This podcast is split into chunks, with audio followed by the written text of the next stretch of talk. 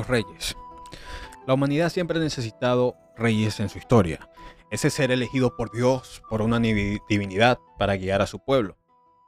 Hay muchos cuentos, muchas historias de reyes como, mm, no sé, el rey David en la Biblia, el rey Arturo, Mufasa, el rey de la selva, o bueno, los reyes de España, el rey Felipe VI y el rey Juan Carlos no se hablan.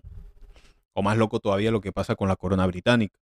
Los duques de Sussex, que son Harry, el hijo menor de la princesa Diana, y Meghan, su esposa, están diciendo cosas muy íntimas de la familia real, que creo que todos nos imaginamos, no nos sorprende, pero bueno, es cosa de los ingleses. Ya la reina Isabel tendrá que resolver, como lo ha hecho con muchos conflictos, tanto políticos, económicos, pero sabemos que bueno, con rollos familiares todo es más difícil, ¿no? Chismes, que el otro nunca lava sus platos sucios, que se come el último pedazo de torta y ya había comido. Mm, todo un cuento en realidad. En esta ocasión, el cuento no es sobre la actualidad de la realeza. Para eso pueden revisar la revista Hola. bueno, yo lo, yo lo he revisado, así que, ay, qué tanto. Quiero que se imaginen esto. Usted está trabajando en su oficina o desde su computadora y un día se aburrió y le dieron ganas de ser rey. Quiero ser rey ahora en adelante. Yo nací para ser un rey. ¿Y qué le impide ser rey? Escuchen este nombre. Aurelien Tuny de Túnez. Bueno, tun, Tunenses. Aurelien Tuny de Tunier. Ajá, sí, sí. Un abogado francés que se fue a Chile a fundar un reino. Él llega a Chile. En dos años aprende español, en poco tiempo. Y también aprende el idioma de esa comunidad, araucano. Él conoce a Lonco Quilapán, que era un líder de los mapuches que se oponían al ejército chileno. Me imagino que el gobierno de Chile les quería quitar sus tierras y bueno, ellos han vivido ahí toda su vida y no se iban a dejar ni a someter tan fácil. Así que había una, una guerra. Ahí apareció Aurelie, que le da la idea a Lonco de fundar un estado para el pueblo mapuche, con la promesa de lograr apoyo diplomático francés para los mapuches durante la época final de la guerra de Arauco. Su propósito era, según aseguraba en su correspondencia, civilizar a los, a, los araucanos, civilizar a los araucanos. Y esto de civilizar siempre trae problemas. Y termina mal, muy mal. Quilapán le permitió el ingreso a Aurelia a sus tierras, cuyo paso estaba prohibido para los extranjeros. O sea, ahí no podían entrar extranjeros, pero me imagino que llegó el cuento de que no, este extranjero, este francés nos puede ayudar, puede buscar respaldo de su país para que nos dejen tranquilos, para nosotros ganar la guerra. Así que bueno, véngase. ¿Qué quiere usted, papá? Caballero, pasa adelante. ¿En qué lo podemos ayudar? Un cafecito, una arepita. ¿Qué quiere? No sé qué comerían. no sé qué comerán los mapuches. Pero bueno, la cosa fue así. El 17 de noviembre de 1860, por un decreto redactado por él mismo, era abogado, así que sabía redactar. Anthony afirmó que las regiones de la Auracania y la Patagonia Oriental no, no necesitaban depender de ningún otro estado y fundó el reino de la Auracania. ¿Qué tal? Él mismo se proclamó soberano con el nombre de Aurelien Antoni I. El 20 de noviembre de 1860, Tunis decidió anexar los territorios de la Patagonia al pretendido reino, fijando sus fronteras en los ríos Biobío en Chile y Negro en Argentina, por el norte, el Océano Pacífico por el oeste, el Océano Atlántico por el este y el Estrecho de Magallanes por el sur. Sí, sí. Eh, yo lo entendí cuando vi el mapa, así que tranquilos. Antony, a los 33 años, sí, se autoproclamó rey. Y bueno, también el, cuando vi el mapa, el territorio estaba buenísimo.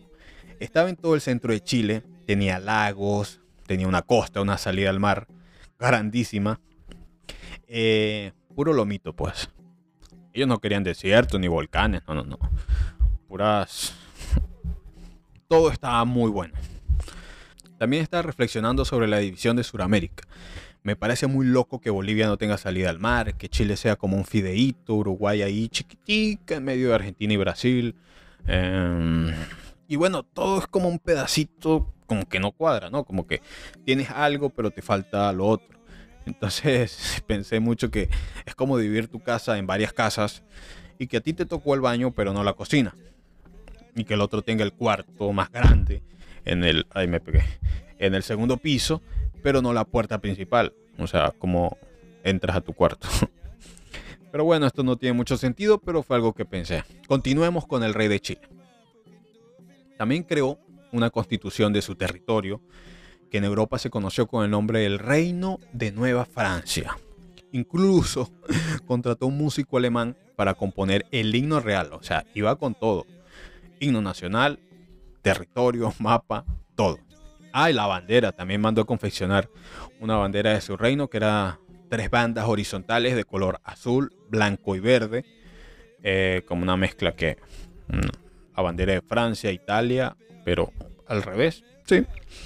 Los líderes mapuches, cuando vieron el apoyo de esa potencia extranjera, pues bueno, no, no, todo bien, bueno, aceptamos el himno, aceptamos la bandera, este señor está jugando a, ser rey, bueno, vamos a dejarlos, así que lo aceptaron como un aliado, pero ajá, no lo reconocieron verdaderamente como un rey, como un soberano.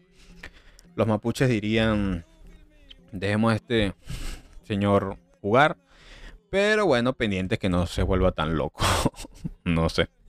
A pesar de esa locura, Aurelien Tony I fue considerado una amenaza por las autoridades chilenas. O sea, que el gobierno de Chile estaba como que ya va, este tipo qué, ¿no? ¿Qué le pasa? No puede venir a hacer eso. Así que bueno, vamos a meterlo preso y lo metieron preso en un manicomio. Lo sacaron. Me imagino que bueno, habían embajadores en ese país, no sé cómo lo ayudaron a salir. Y bueno, regresó a Francia, pero eso no puso fin a la ambición de, de del autoproclamado rey. Volvió no una, no dos, sino tres veces más a Sudamérica para insistir con su proyecto. O sea, perseverante era el hombre. Me imagino que cuando dejó todo en Francia, sí, bueno, lo dejó todo. Dijo, no, yo ahora yo tengo que ser rey como sea. Yo no tengo nada en Francia. Tengo que ser rey. Esta última vez lo hizo con el apoyo del emperador Napoleón Bonaparte. Pero este Napoleón es un pillín porque me imagino que le dio dinero, lo apoyó pero no le dio un ejército, no le dio armas. Así que bueno, volvió a fracasar una y otra vez, regresó a Francia sin lograr nada. Su último viaje fue en 1876 y fue breve ya que estaba enfermo, tenía problemas de salud y bueno, cualquiera tendría problemas de salud con esos viajes Chile, Francia, en barco, cualquiera se va a enfermar, ¿no? Y bueno, ya, ya estaba grande estaba viendo una aplicación que se llama Sea Rates. Y tú puedes saber cuánto te tardarías viajando en barco, en aire o en tierra a cualquier parte del mundo. Y aquí vi que de Chile a Francia en barco serían 24 días aproximadamente. O sea, tomando como una vía, una ruta comercial. Tampoco es que vas a, andar dando vueltas por ahí, pasando por encima de todo. La aplicación te lo recalcula con rutas comerciales conocidas. Está buena, ¿no? La pueden revisar. Se las voy a dejar en la descripción. Dos años después fallece en la comuna de Turtuniac, en Periquisi, donde descansan sus restos. Y en su lápida, la municipalidad colocó la leyenda: Aquí descansa Antoni Urli de Tuní, primer rey de Araucania y Patagonia. Así que, como que tampoco fue invisible, ¿no? La gente sabe su historia. Bueno, hay películas, hay dos películas, una de director chileno, otra argentina, que sacaron sobre él y hay una biografía también. Está bien interesante, ¿no? Para saber más detalles sobre esta historia. No dejó un reino, pero dejó un legado. Eh, Muchos activistas que defienden la causa de los mapuches son pueblos que hoy en día mantienen reclamos territoriales, a veces violentos, con las autoridades chilenas y argentinas. Es decir, que a los 160 años de lo que hizo Antoni Turni, buscar la independencia de los mapuches, su lucha aún continúa. Y bueno, este fue el cuento.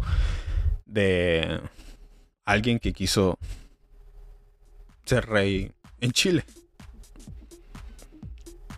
Hola, gracias por escuchar todo un cuento. Y aquí vas a escuchar historias, anécdotas y cuentos.